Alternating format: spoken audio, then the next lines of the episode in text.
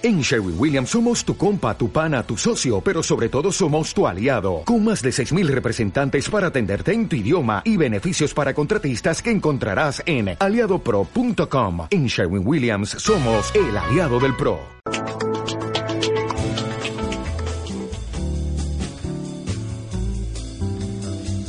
Perfiles. Canal 4 Radio.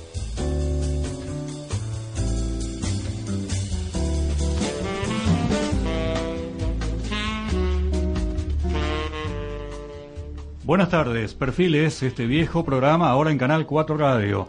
Necesitamos turismo de calidad en Mallorca.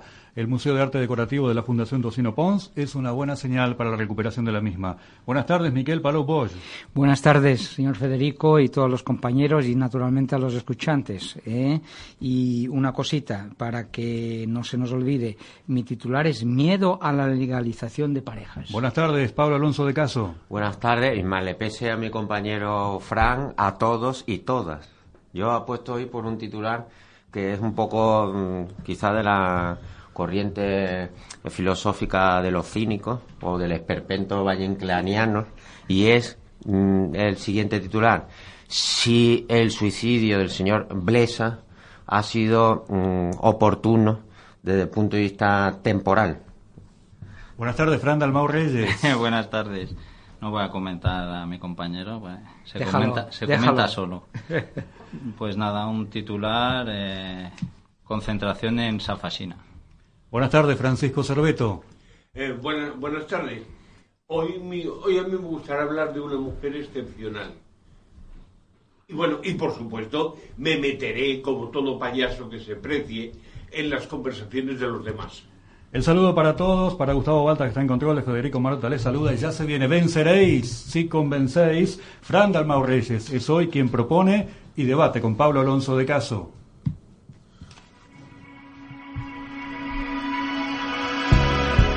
Venceréis si convencéis. Venceréis si convencéis. Venceréis si convencéis. Pablo Alonso de Caso Lozano, Fran Dalmau Reyes. Fran Dalmau Reyes, Pablo Alonso de Caso Lozano. Venceréis si convencéis. Venceréis si convencéis. Venceréis si convencéis. Venceréis si convencéis.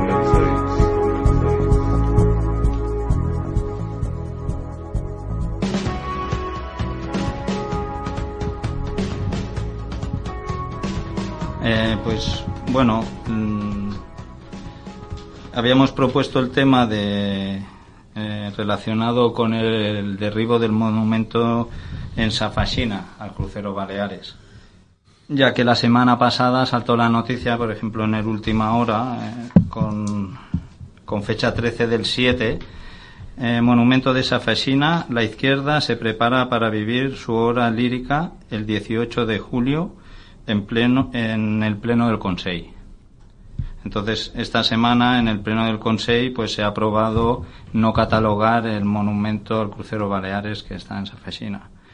Por lo tanto, se da así luz verde al ayuntamiento, a COR, para que pueda eh, demolerlo.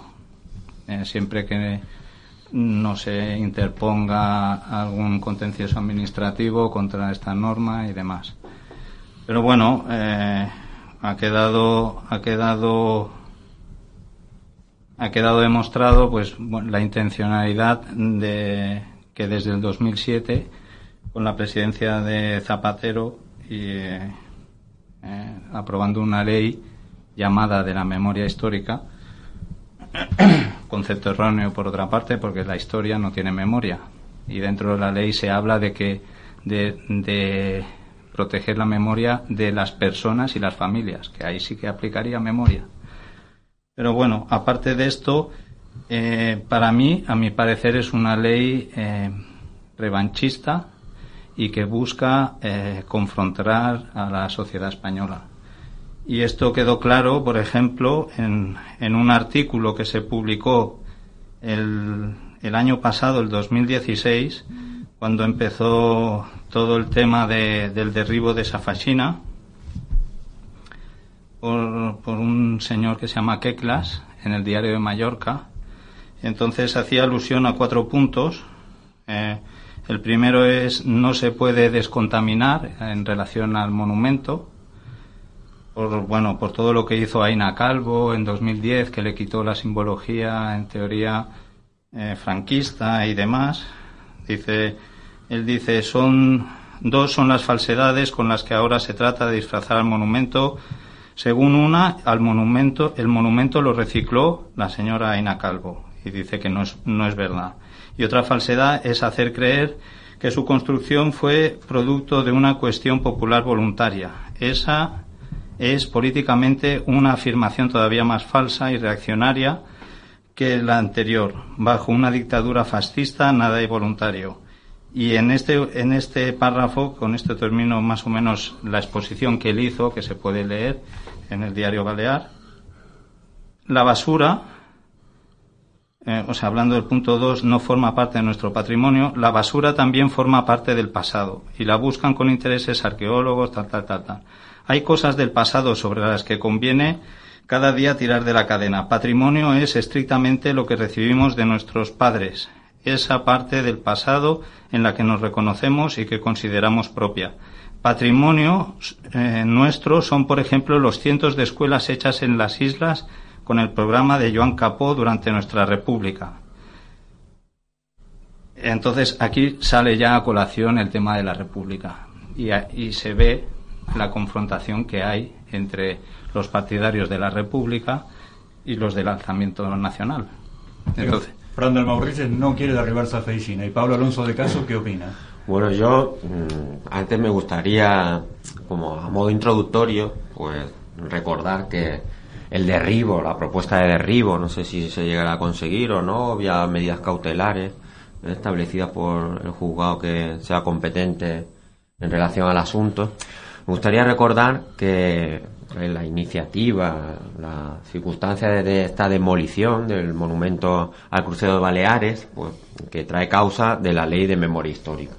Lo que me gustaría apuntar es que eh, lo que buscaba la ley, el espíritu de la ley, que mm, cualquier espíritu de un texto legal viene expuesto en la exposición de motivos, el espíritu de la ley, que era contribuir a cerrar heridas todavía abierta en los españoles, y lo cito de forma literal, así viene expuesto en la exposición de motivos, pues no se está cumpliendo. No se está cumpliendo porque el texto que acaba de leer eh, Fran pues, es muestra de que hay herida, de que es un verbo eh, de confrontación. No, se está utilizando un verbo en ese texto de, amistad, de, cercanía, de paz, de reconciliación. Entonces, bueno, prueba cercana y actual y, evidente en relación en concreto al monumento eh, Baleares, el crucero Baleares, es que hay concentraciones, concentraciones en el monumento y además que provocan mm, no solo la confrontación dialéctica eh, con insultos, sino que eh, de forma violenta ¿eh? de, los dos bandos, ya utilizando incluso terminología eh, bélica. ¿eh? Entonces, yo creo que es para hacer una reflexión. No, verdaderamente la ley no está siendo útil para lo que se legisló. es que no puede ser útil. O sea, es que. Em, o sea, se hace una ley, y él, él la ha citado, eh, para reconciliar, o sea, es que deja todo muy en el aire, o sea, porque te está diciendo en la transición eh, se pasó a un régimen eh, democrático y demás, pero vamos a mirar a ver de cerrar las heridas que entonces supuestamente no se cerraron. claro, en 2007 hay que volver atrás a ver si cerramos lo que en teoría no se cerró. Entonces, o sea, es una ley para mí que es ideológica puramente y que se sacó para contentar a, uno de los dos bandos que en su día en la guerra civil perdió. Y fue así, hubo una guerra civil, una guerra civil entre dos contendientes, el bando republicano y el bando nacional, y unos ganaron y otros perdieron. O sea, es una lectura muy simplista, pero es una lectura eh, real. Y la historia está ahí. Entonces, eh, mm, a- en el largo, a lo largo del tiempo se hicieron, o sea, por ejemplo, la ley de amnistía del 77. Una ley la- de las que yo he leído, no había, no había leído ninguna más la del 77, que no tiene exposición de motivos. Pasa directamente al articulado. Entonces, mm, Eso es un reflejo de un momento de, de que se quiso Eso- cerrar en falso una cosa y ahí se metió en la saca todo. Porque si queremos reabrir, pues reabramos todo. Eso O es sea, significativo. Esto que comentas ahora de que no tenga un texto normativo, una exposición de motivos, es significativo y refleja el momento sociopolítico de la época, de los años 70. Eso cerrar que, de- a cualquier mm, manera. que mm, como no había un consenso y había mucha polarización ideológica y partidista, es que no, no se pudo ni consensuar el- el- la exposición de motivos, porque, iba Porque a a- quebrar el propio texto. a mi juicio no hubo una transición, hubo una continuidad. Desde el mismo régimen se pasó de una de, de una de, de- de una dictadura a una democracia. O sea, hubo una continuidad, no hubo una eh, transición. Es más, el mismo que firma estos documentos fue puesto por Franco como jefe del Estado y sucesor de él.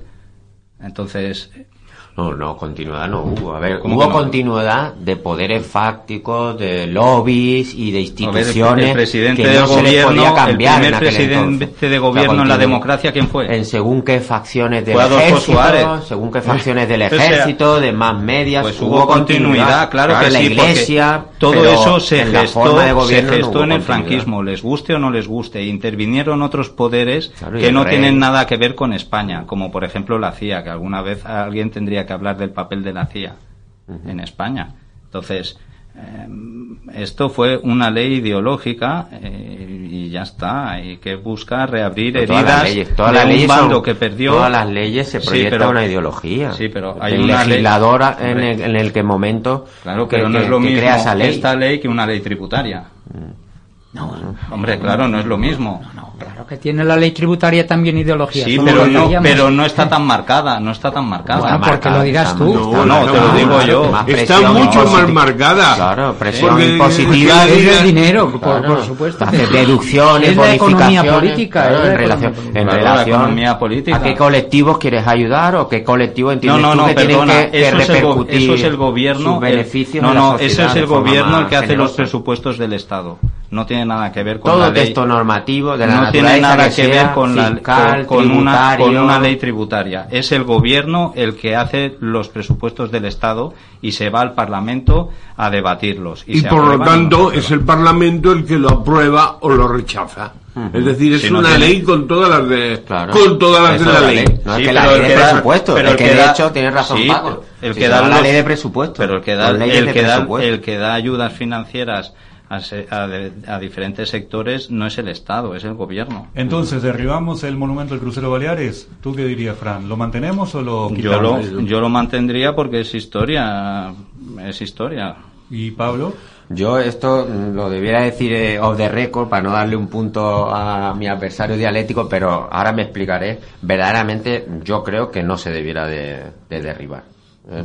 No se debiera de derribar. Yo creo que que la demolición de monumentos, el cambio de nomenclatura de calle, que viene regulado en, la- en los artículos 15 y 16 de la Ley de Memoria Histórica, yo creo, para mí, ¿eh?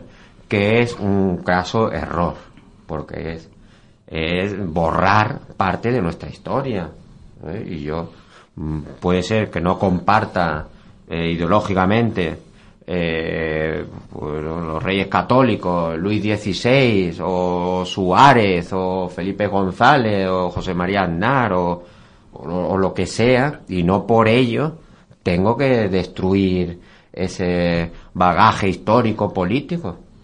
Yo entiendo que debe de permanecer ahí. Además es que nos ayuda precisamente a eso, a tener memoria histórica, para que no se repitan pues ciertos atropellos políticos, ideológicos, y nos puede servir como memoria y además como recordatorio y hacer conocer a nuestros jóvenes qué, signifi- qué significado tiene eso. Si vemos pues desde una cruz gamada en, en Alemania o un, un escudo preconstitucional franquista mm, adosado a una edificación, pues decirle, pues este era el escudo de un sistema de gobierno, que era una dictadura y que hizo estas cosas y estas otras. Yo creo que verdaderamente no es acertado tirar ningún monumento, ni, ni es acertado por lo que acabo de decir, y creo que tampoco desde el punto de vista presupuestario. En el escenario que hemos salido de crisis, mm, me parece que, que no es correcto que hay, una mujer de 93 años en un octavo sin ascensor, que nadie vaya a cuidarla, a alimentarla, a, a, a- a lavarla de servicios sociales, o no hay presupuesto, y, y cambiemos las placas de mármol de las calles, me parece una sin razón. Acabo de constatar que ha perdido seguidores, ¿eh? En modo alguno. Sonando. Estoy totalmente de acuerdo. Porque veamos de una manera. Digamos, uy, voy a montar un partido político para forrarme. Y empezamos a recoger firmas para quitar las pirámides de Egipto. Porque los faraones eran unos individuos. No es serio.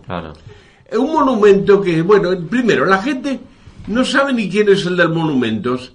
Si es un muy realista, que hay ahí uno con un caballo, pues pueden recordar algo. Pero si son ahí cuatro volúmenes, la gente ni siquiera se sabe de qué es. Ah, es, ah, mira, es el monumento ese. Y ya está. Y además de todo eso, ya digo, es la, la historia, hay muchas cosas que, este, que son consecuencia de lo que han hecho otros. Sí, que gustan o no gustan, pero que está ahí. Y luego hay, hay un caso significativo, eh, hablando aquí de Baleares, es que eh, se aprobó una ley también 10 barra 2016, el 13 de junio, el año pasado, eh, porque yo hay algo que no sabía y es que hay en el Ministerio de Justicia hay una web eh, donde te marcan las fosas que hay en España. O sea, con esta ley se, se, se, o sea, se puso en marcha eh, pues como un mapa de fosas en España donde te decían pues eh, eh, cu- cuántas fosas había en cada en cada comunidad, en cada ciudad, dónde se habían trasladado los cuerpos. Por ejemplo, aquí en Baleares no sé si hay solo tres o cuatro y, y todas se llevaron al Valle de los Caídos en el 36 y en el 40, más o menos. Y, y eso es algo que yo desconocía y que hay un mapa de fosas, lo pone en la ley del ¿Y 2007. qué piensas sobre eso? Yo creo que eso es de las cosas no, más... pero te mm, digo que, que eso existe, y- que existe y que la gente puede aportar sus datos y, o sea, que, que hay un censo, ¿vale? Y, y esto viene a colación de, Pero hay gracias a la ley de memoria histórica. Correcto, pues si yo no estoy diciendo nada. Pero hay muchos en el Valle de los Caídos. Es ¿eh? algo positivo. que en el después de la guerra también se intentó hacer, eh, o, o sea, en- recoger o abrir esas fosas o donde hubiera muertos y llevarlo a un sitio que en sí es el Valle de los Caídos.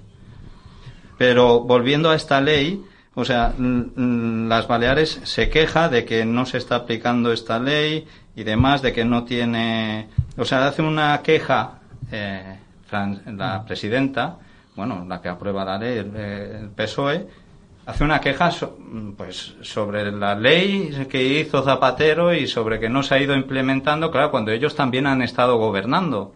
Y se se hace una ley como y, y además se alaba a asociaciones como Memoria de Mallorca, el Foro por la Memoria de Ibiza y Formentera, que se les mira de dotar con, con un dinero para que ellos sigan investigando en las fosas, que reconoce que hay pocas fosas en el fondo, o sea, en el mapa este de, de fosas, pero que es por culpa de, de, de los estamentos públicos, claro, cuando ella, for- o sea, cuando forman parte de- del Estado, ¿no?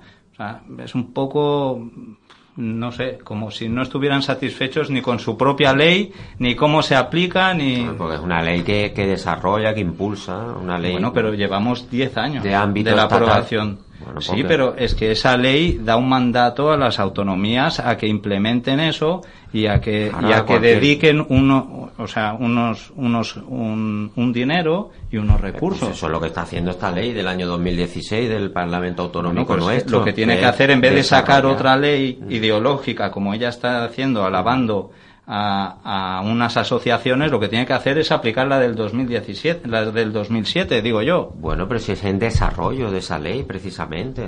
y aparte no, que, de acuerdo. que el, objetivo de, esta ley, el objetivo de la pasarán dos o tres generaciones y todavía no se habrá culminado el, el objeto de esa ley. Legislando cada diez años, lo que hay que hacer es cumplir la ley que hay. Safe y Gina, el monumento del crucero Baleares, eh, un tema aquí de debate en nuestro programa en Perfiles, un tema de debate en toda la isla de Mallorca. Yo me pregunto, por ejemplo, eh, los cementerios tienen algo, una potestad especial, porque hay cosas que recuerdan, por ejemplo, los italianos que vinieron a defender a los nacionales y está apenas en la puerta de entrada del cementerio. Y me pregunto para todo esto, cuando cambia el gobierno, tenemos que cambiar las leyes. Palma de Mallorca ahora es Palma, antes era de Mallorca. Cuando cambiemos de gobierno, volveremos a hacer Palma de Mallorca y no Palma. Y estamos en un lío continuo. Estamos en perfiles, en Canal 4 Radio, están debatiendo o han debatido, y quizás haya una prórroga, Fran Dalmau Reyes y Pablo Alonso de Caso. Miquel Palón. El espía social. Oye, voy a buscar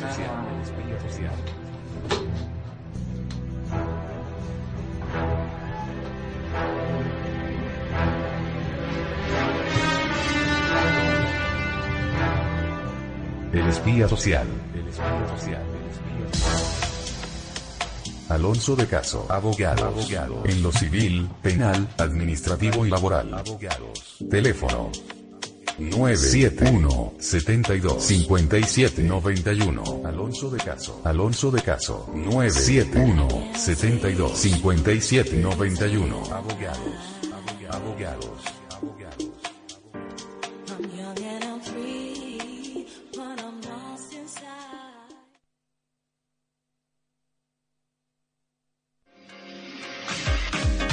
Centro Balear de Envíos.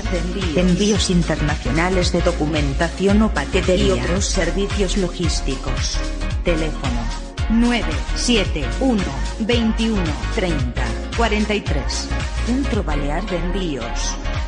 971 21 30 43. Centro Balear de Envíos. Centro Balear de Envíos. Jima, Suy, restaurante japonés. Paseo Mallorca 18. Abierto de 12 a 16 y de 19 a 23. Martes cerrado. Paseo Mallorca 18.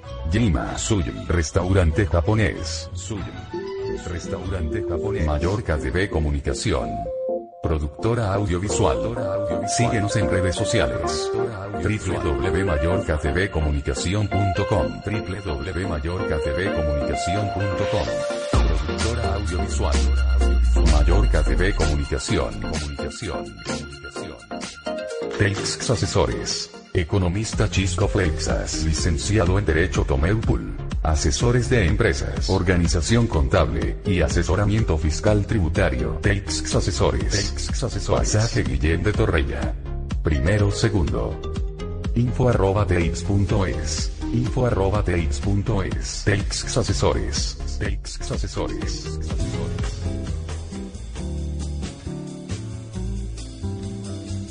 Perfiles.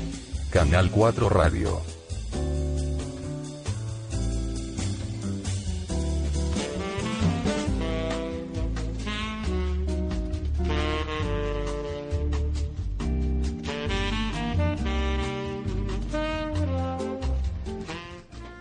Perfiles, este viejo programa ahora en Canal 4 Radio 1453. Yo creo que van a seguir debatiendo Fran Dalmau Reyes y Pablo Alonso de Caso. El tema de hoy es Afeillina, ligado a lo denominado como memoria histórica. También hoy tendremos a Francisco Cerveto, a Miquel Pablo Bosch, está Gustavo Balta. El saludo a todos los compañeros, a toda la audiencia. El recibimiento, las buenas tardes para el señor Juan José Tenorio, presidente de Valores en Baleares. Buenas tardes. ¿Qué tal? Eh, ¿Ha sido amenazado de muerte otra vez? De momento no, pero yo creo que ya con la amenaza que han puesto sobre nuestro cuello por parte de los políticos y las instituciones es más que suficiente. El gobierno está muy bien con usted, el, CORT tampoco, la policía local de Palma tampoco. Eh, eh, yo creo que el gobierno de Baleares lo que no está muy bien es con sus ciudadanos, porque lo que intenta limitar es la libertad de todos ellos. Tendremos, supongo que, tiempo de, de explicarlo. Hazte oír, ¿hablaremos de eso hoy? Podremos debatirlo. Si la mesa quiere, lo debatiremos. Además, tengo una noticia que ha salido recién de horno que la podremos dar a través de la emisora. Enseguida nos la da Juan José Tenorio, presidente de, Valores, de Valores en Baleares. Pero ahora se viene el espía social, Miquel Palau Bosch.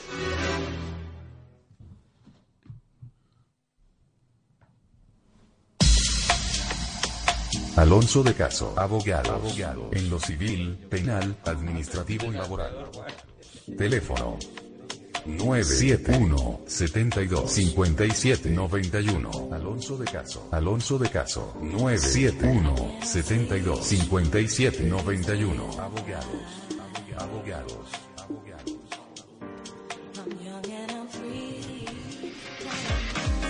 Centro Balear de Envíos. Envíos internacionales de documentación o paquetería. Y otros servicios logísticos. Teléfono 971 21 30 43. Centro Balear de Envíos. 971 21 30 43. Centro Balear de Envíos. Centro Balear de Envíos. Jima, Suy, restaurante japonés. Paseo Mallorca 18. Abierto de 12 a 16 y de 19 a 23. Martes cerrado. Paseo Mallorca 18. Jima Suy, restaurante japonés. Suy. Restaurante japonés. Mallorca TV Comunicación. Productora audiovisual. Síguenos en redes sociales. www.mallorcatvcomunicación.com www.mallorcatvcomunicación.com Productora audiovisual. Mallorca TV Comunicación. Comunicación. Comunicación. Asesores. Economista Chisco Flexas. Licenciado en Derecho Tomeupul. Asesores de empresas, organización contable y asesoramiento fiscal tributario. Teix Asesores. Teix Asesores. Pasaje Guillén de Torreya. Primero, segundo. Info arroba teix.es. Info arroba teix.es. Teix Asesores. Teix Asesores. La falta de Miguel Palou Bosch. El espía social. El espía social. El espía social.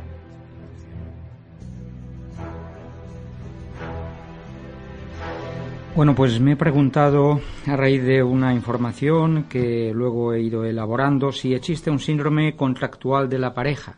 Es decir, si la pareja tiene miedo a realizar algún tipo de contrato cuando pues tiene una relación eh, más profunda que la amistad simplemente o que viven juntos. Y a partir de ahí he descubierto que, según una información del Instituto Nacional de Estadística, casi toda esta información es del Instituto Nacional y luego también del Instituto eh, Balear de Estadística, eh, del Gobierno Balear. Entonces parece que los matrimonios en las Baleares, sobre un estudio de 2013, rondaban una media de los 37 años. El cálculo aproximado que he realizado de los matrimonios sobre una franja de edad, de edad entre 30 y 44 para obtener esta media de tres años me ha dado unos 310.000 eh, matrimonios, con lo cual serían 620.000 eh, personas que estarían eh, casadas aproximadamente en las, Balea- en las Baleares. Las parejas, de hecho, en 2016, eh, fuente del registro administrativo del Gobierno Balear, se- son exactamente 444 los que han establecido contrato. ¿Eh? Y los matrimonios civiles en 2016, fuente de última hora del 16 de julio, pero también basado en el 24 de marzo del 17, un informe del Consejo Superior, Superior del Poder Judicial, eh, serían 4.709. Y de estos 4.709, y ahí pues es lo que a mí eh, quizás me llama la atención, es que el 85%, es decir, 4.002,65, son civiles. Y el 15% eh, sobre estos 4.700, que son 706,35 matrimonios, serían eclesiásticos. eh, o eclesiásticos no, sino mm, canónicos. eh. Por el rito canónico. Exactamente, por rito canónico. Y bueno, y dentro de este de estos números recordar que en el 2016 eh, las Baleares tenía una población de 1.144.391. Y entonces a mí estas cifras me han parecido respecto a la mm, a la formalización de la pareja, tanto por parte de las parejas de hecho como por parte de las matrimoniales, me han parecido números muy pequeños. ¿eh? Eh, evidentemente no lo puedo confirmar, pero me da la sensación que existen muchas más parejas ¿eh? Eh, de facto para diferenciarlo de las de hecho pues es un, un vocablo ya pues eh, administrativo pues bueno me da la sensación que la gente teme realmente establecer un contrato yo el otro día lo hablaba con una, una, una compañera, una amiga, y bueno, era partidaria. Yo hace muchos años en una, en una en una tertulia entre amigos, casi todos eran mujeres, y yo, dijo, yo dije que, que, incluso se tendría que hacer eh, una comunidad de bienes eh, mm, cuando uno se casara y que lo firmara y que viera bien lo que firma con las cláusulas de una comunidad de bienes. ¿no? Y claro, todas, todas las mujeres, todas las compañeras me eh, rechazaron esta, esta manifestación y me preguntaban que dónde estaba el amor, que el amor es la confianza y por tanto no vale la pena firmar. Con todo respeto a estas compañeras. cuando, hablas de que existe miedo, verdaderamente existe miedo, porque es que vas a formalizar al margen del rito.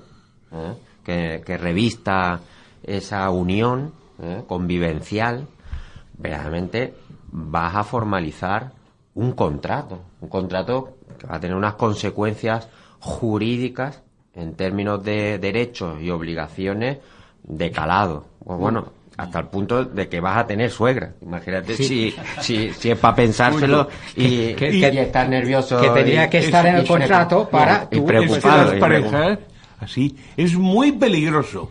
Mira, pongamos un ejemplo. No me asustes, ¿eh, Paco? No, no, no. Resulta que tú ahora te levantas, porque, qué sé yo, por cualquier cosa, sales y a una señora coges y le das un puñetazo. Y ven, sí, porque, pues porque estás así, mira. Llega, te coge la policía y a lo mejor te pone una multa de 300 euros. Es decir, te ha costado 300 euros, 300 euros esa, esa manifestación de, violencia. Ahora tú coges y le das una bofetada a tu esposa con matrimonio, con no sé qué. Y resulta que te cuesta pues 100.000 euros del piso, porque si el piso vale 200.000, te quedas sin medio piso. Eh, tienes que además pagarle eh, cada mes pero esto, eso te lo inventas ahora. las diferencias son tan abismales mm. que es normal que la gente tenga miedo. Lo, que me extraña es la edad de promedio de los matrimonios. Sí, 37 años, me parece muy elevada. Sí, muy elevada. Sí, claro. Pues yo muy baja, porque para la media, para la media, yo cogía a partir de 24 años eh, pues no, no, no, llevo la tabla aquí, pero he tenido que hacer una tabla. Entonces, de 20, cogía entre 24 años y aproximadamente 60 años, ¿no? Bueno, pues he tenido que ir rebajándolo hasta que me ha quedado entre 30 y 44 años. Lo que también me extraña es que de cada 10 matrimonios en hay muy pocos. hay una inscripción como pareja de hecho, cuando de repente resultaría, por más que sea un contrato, más fácil, más light, ser pareja de hecho. No sé qué opina Fran. Hombre, bueno, más buena, light cuestión, vivir en concubinato. Eso, oh, eso eso es maravilloso. Bueno, además, eh, no, no, es que esto es el pecado. A mi suegra no le gusta eso. no, pero es que eso de vivir en pecado no tiene, un, tiene un, un estímulo. si, si yo de hecho, a mí de crío me decían los curas, esto es pecado, esto es pecado. Total, que al final yo me fui al consulado del infierno para pedir que me dieran el visado. ahí aplica lo de la galleta, en vez de pecado, una galleta y ya está. Bueno, la, las cifras que apuntaba nuestro investigador social, Miquel Palou, mm, es un reflejo de, del escenario social en el que nos encontramos de la falta yo creo que la gente tiene, esto es una referencia, pero yo creo que la gente tiene miedo al compromiso. Y miedo al compromiso desde un punto de vista sociopsicológico es lo preocupante. Y es que la gente, dentro de este sistema de democracia capitalista, parece que se vuelve muy individualista, con muchos temores. una cierta angustia. una cierta No, es que tengan miedo, es que te meten miedo. o sea, miedo porque si te casas eres un facha por la iglesia eres un arcaico, eres un retrógrado.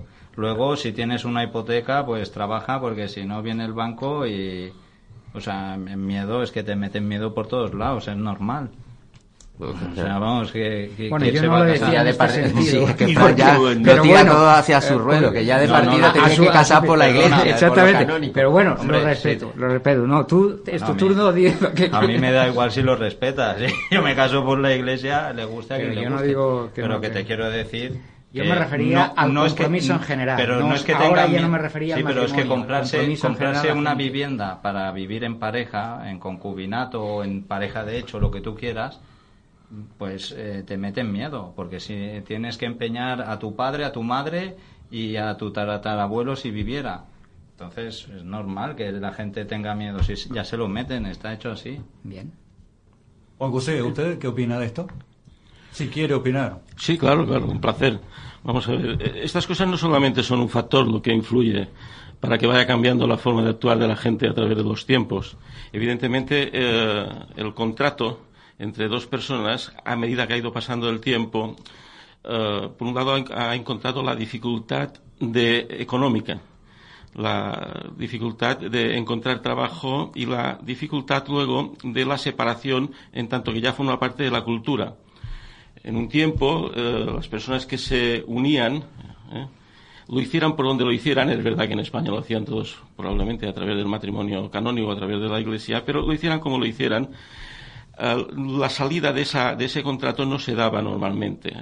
Eran muy estables, los contratos que se formalizaban eran muy estables.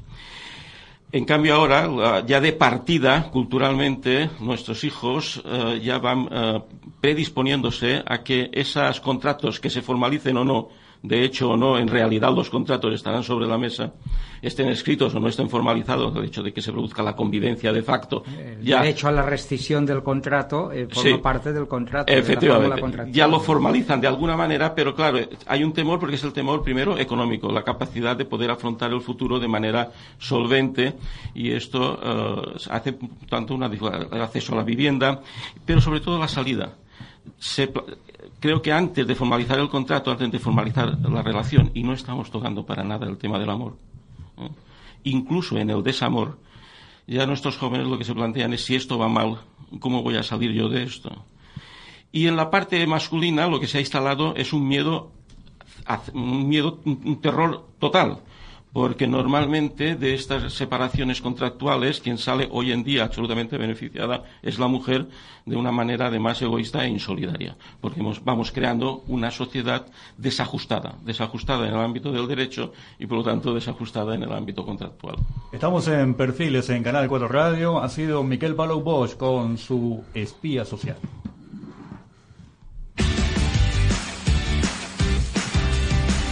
Canal 4 Radio.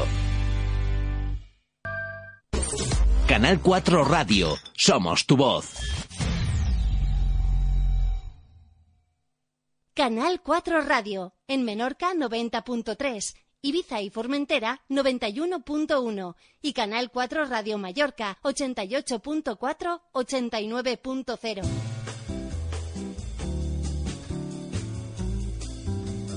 Perfiles. Canal 4 Radio.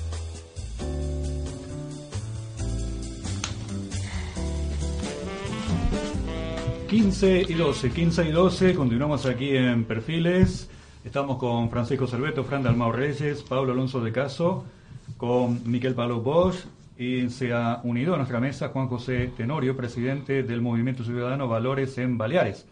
Tengo un mensaje, alguien hincha por usted, a favor suyo, Pablo, después le voy a decir quién. Eh, Ah. mi WhatsApp también suena en el debate de ustedes, no solo suena el de ustedes. No, a mí no me suena el WhatsApp. No. Yo como no llevo, no tengo, a mí No, nadie me- me dice nada, ni bueno a, mí, a mí no me suena el WhatsApp. Bueno, Estoy el- mirando. El Consulado de Uruguay en Mallorca cierra del 1 de agosto al 4 de septiembre, así que no hay trámites del 1 de agosto al 4 de septiembre. Y Juan José Tenorio, usted es presidente de un movimiento que mm, tiene como lema, por ejemplo, la defensa de la vida, familia, maternidad, mujer, unidad y libertad. ¿Y en la sexualidad podemos ser libres? Totalmente. Además, es creo que eso es consustancial con el ser humano, ser absolutamente libres. ¿Y por qué los Totalmente problemas libres. de su movimiento vinculado a Hazte Oír, al famoso bus? Eh, ¿Por qué entonces? Eh, Porque no tiene nada que ver con la sexualidad, tiene que ver con la educación y con los valores que se puedan en un momento determinado introducir en los sistemas educativos y por lo tanto terminar llegando a nuestros hijos. O sea, estaríamos en este caso ante el hecho de quién es el que eh, decide sobre eh, la educación de los hijos. Eh, las instituciones, los partidos políticos o los padres. ¿Quién? A raíz de la aprobación en, en 11, en este caso 11 parlamentos autonómicos de leyes que son conocidas como leyes LGTBI, en las que de manera clara, sin ningún tipo de cortapisa contundente, directo, se eh, pone en manos de estos movimientos, de estos lobbies minoritarios, pero en todo caso, aunque fueran mayoritarios, se pone eh, la educación de nuestros hijos, nosotros sentimos la necesidad de eh, llevar a la calle esa información, advertir a los padres de lo que está ocurriendo y decirles, ojo, ¿saben ustedes lo que se está uh, fraguando con respecto a la educación de sus hijos y explicarlo. Explicarlo, lógicamente, desde nuestro punto de vista, con lo cual, eh, como la sexualidad es absolutamente libre, sin ninguna cortapisa, lógicamente eh, las opiniones, la libertad de pensamiento también lo es. Por lo tanto, enfrente podemos encontrarnos personas que opinen lo contrario. La sorpresa de todo esto la sorpresa que, eh, por una parte, es muy desagradable, pero por otra parte tiene su, valga la redundancia, su parte positiva, ¿eh? es comprobar que quienes no están de acuerdo lo que han utilizado son, por un lado, la ley para impedir la libertad de expresión, para la libertad de pensamiento, y por otro lado, la violencia y la coacción. El autobús, por lo tanto, va viajando, ha ido viajando hasta que ha, ha, parado en cocheras, porque en verano en España se paran casi todas las cosas y empieza la playa, sobre todo en Mallorca, eso lo sabemos muy bien, forma parte de nuestra industria prioritaria, el que vayamos a bañarnos y el que vengan muchos turistas, todos los más que se puedan, pero en este caso eh, el autobús lo único que hizo recorriendo España y lo que seguirá haciendo a partir del curso 17-18 es informando de esta parte es decir, miren ustedes, tienen, tienen que saber que se están aprobando leyes y que va a llegar finalmente sin nada lo remedia al, al, Congreso de Diputados una ley ya de ámbito uh, estatal que pondrá la educación, los contenidos de la educación para sus hijos, todos los contenidos, y por lo tanto, en esos contenidos, contenidos de carácter sexual, lo pondrán en manos de un lobby, el lobby LGTBI. Uh, y ustedes no podrán hacer nada para impedirlo. Si ahora, teniendo conocimiento de lo que va a suceder, ustedes no toman partido, no se, no se manifiestan y defienden el derecho a decidir sobre la educación de sus hijos. O sea, cada padre tendrá su visión dentro de esa libertad de la sexualidad, su visión de eh, cómo quiere educar a sus hijos sexualmente y no quiere dejarlo, quien no quiera dejarlo, en mano de otro el que le eduque sexualmente a sus hijos. No lo podrá hacer si esa ley eh, prevalece y se impone. Y además se impone con criterios contrarios a la propia Constitución, porque entre otras muchas cosas que va a aprobar, aparte de sanciones descomunales con cárcel incluida, lo que va a aprobar es la inversión de la carga de la prueba. Cuando se acuse a alguien en nuestro sistema jurídico, además yo creo que está muy bien ideado, lo idearon los romanos que idearon cosas maravillosas, está el, hecho de que uh, uno es inocente hasta que alguien demuestra lo contrario. Bien, con estas leyes se invierte la carga de la prueba y el acusado tendrá que demostrar que es uh, inocente. Caso contrario, será por hecho de entrada que es culpable.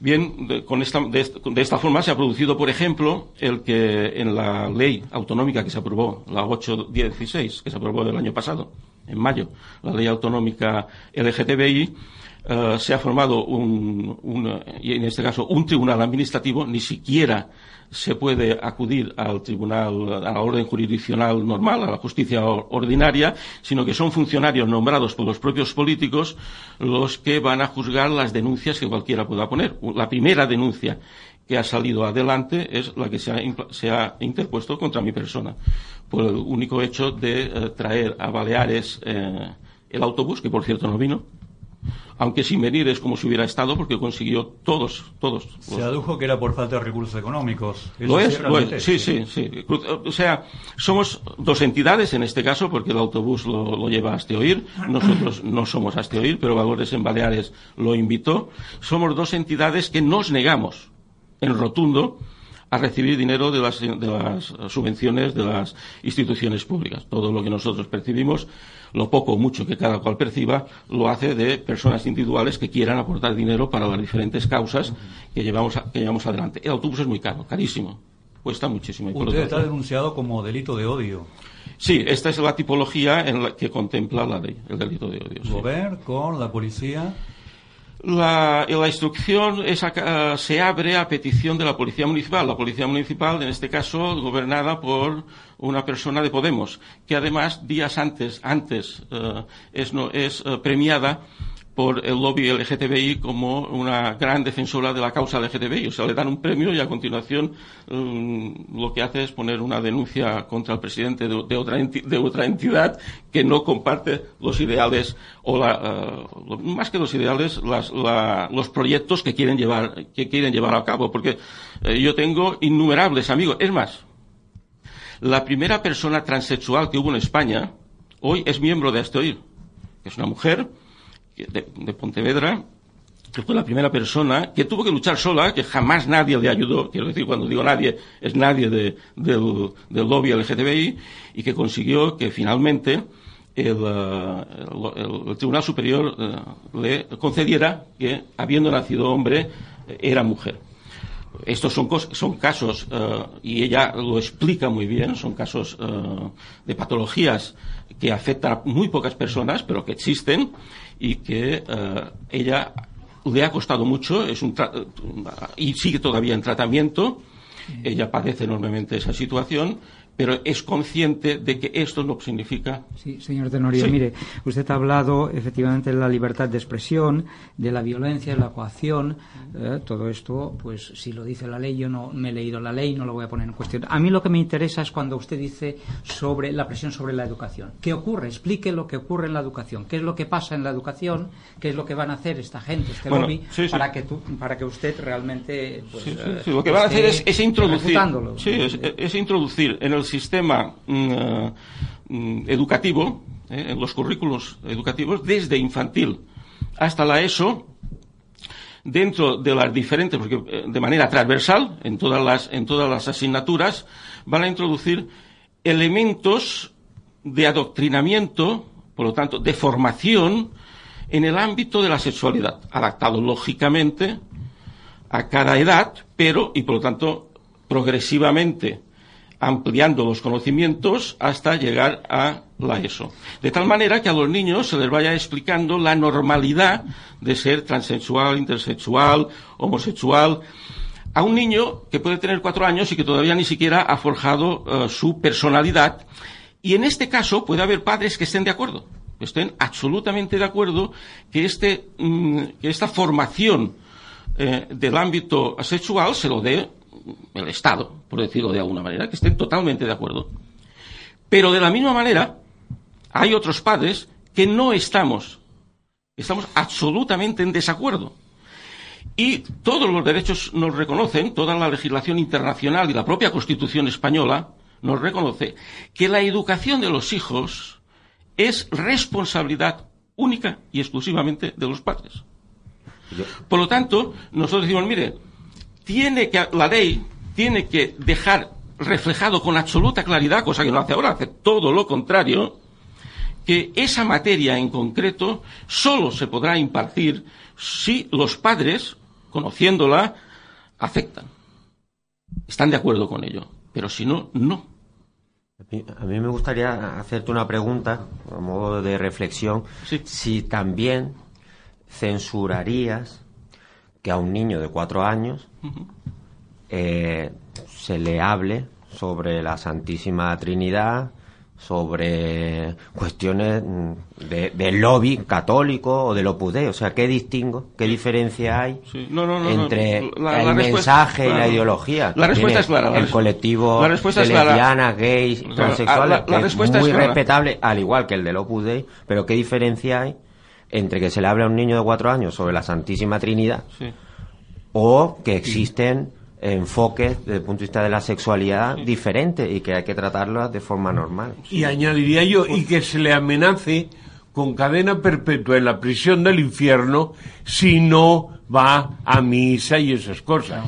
La diferencia está en que la escuela pública no se enseña religión, que sí, te, sí en la Constitución te dice que los padres pueden optar. En Bueno, la Constitución te dice en la- que España es un Estado No, no, laico Perdona, y en la. Constitución te dice que los padres en la escuela pública pueden pedir religión. La Constitución y en ninguna escuela pública de España se da la eh, religión. Yo, la Ah, Constitución dime tú, española- dime tú un Fran, co- una escuela. La Constitución Dime tú una escuela que no se dé será- religión. será Yo me gustaría- yo me gustaría responder- pública. como optativa. Yo me gustaría responder a la pregunta directa que me ha hecho, Sí. porque creo que tiene mucha, es una pregunta muy interesante y que, y que, y que tiene mucha importancia. Yo estaría totalmente de eh, en desacuerdo con que a un niño de cuatro años se le hable de la Santísima Trinidad. Y estaría totalmente en desacuerdo si además los padres están en desacuerdo. Se haga o no se haga, que yo creo que no se hace, vamos, estoy seguro que no se hace, pero si se hiciera, que vaya por delante que estaría total y absolutamente en desacuerdo. Lo he dicho y no lo he dicho en vano. La educación de los hijos es responsabilidad única y exclusiva de los padres. Por lo tanto, en, en aquello que los padres están en desacuerdo, nadie puede forzar a los padres a que se le dé una educación. Y sobre todo y fundamentalmente, porque claro, si usted me dice, bueno, pues entonces si los padres no quieren que le den matemáticas, pues no le vamos a dar matemáticas porque a los padres no, no, no crean en las matemáticas. No. Cuando se dice en, la- en los derechos que tienen los padres con respecto a la educación de los hijos, hay que entender que hay una parte que es absolutamente basada en el sentido común. No se va a entender que ningún padre no quiera que sus hijos tengan conocimientos, adquieran conocimientos. Pero no estamos hablando de conocimientos, sino de valores. La sexualidad es algo que no tiene nada que ver con las matemáticas, ni con la ciencia, ni con... Sí, eh, son valores. Hay quien puede tener una visión de la sexualidad, de la forma de vivir o de enseñar o de comprender la sexualidad dentro de esa libertad que todos parece que queremos, pero que en definitiva parece que no queremos aplicar. Una, una, una, una, visión di- diferente. En cambio, los textos que se van a dar solo tienen una orientación, porque la ley LGTBI solo, la ley, la ley me refiero, ¿eh? solo mantiene un enfoque determinado. Por tanto, lo que nosotros decimos, mire, estas leyes no pueden ser leyes eh, imperativas que obliguen quitando derechos. Y estamos hablando de educación, la ley es amplísima, contempla hasta los derechos de los comunicadores. ¿Eh? de los medios de comunicación. Hasta allí llega. ¿eh? Y se mete además, en el- la prueba es que ahora tenemos, hemos tenido un sacerdote en Cataluña que, eh, diciendo lo que él pensaba, que tenía todo el derecho a pensar lo que le diese la mismísima gana, en la homilía fue denunciado en la, en la Generalitat, porque allí también tienen una ley bastante parecida, ¿verdad? Finalmente han tenido que tragarse el expediente y archivarlo, porque claro, lo que no se puede hacer son leyes que anulen todo el resto de los derechos fundamentales. Y que por lo tanto lo que realmente la ley, esas leyes conllevan es una nueva Inquisición, moderna, eso sí, y bastante aseada si quieres, ¿no? Porque es una ley. Lo que usted dice, que usted se sentaría, por ejemplo, con el colectivo LGTB a, a, a, confeccionar leyes, por ejemplo. ¿Usted Sí, to- tolera claro. eso? Evidentemente, totalmente? Lo que usted evidente. se siente es discriminado, de que lo están dejando fuera. No, no, no, no, no, no, no, usted no, dice, tengo- no, hay, no. un- hay una persona transexual en, en- en- en lo que es hazte oír, por ejemplo, o sea, se permite que personas eh, que sean ajenas a la, a la heterosexualidad participen de hazte oír. Claro. ¿Verdad? Claro. Ahora lo que yo no entiendo bien es si la educación que usted pretende implicaría que eliminar eh, esa eh, diferente sexualidad, disminuirla o qué. Porque vamos a ver, no es una enfermedad, ¿no? En eso estamos de acuerdo. ¿Y por qué te- po- tiene- no, no, no, vamos a ver. tiene- ¿Por qué necesariamente tenemos que estar eh, de acuerdo?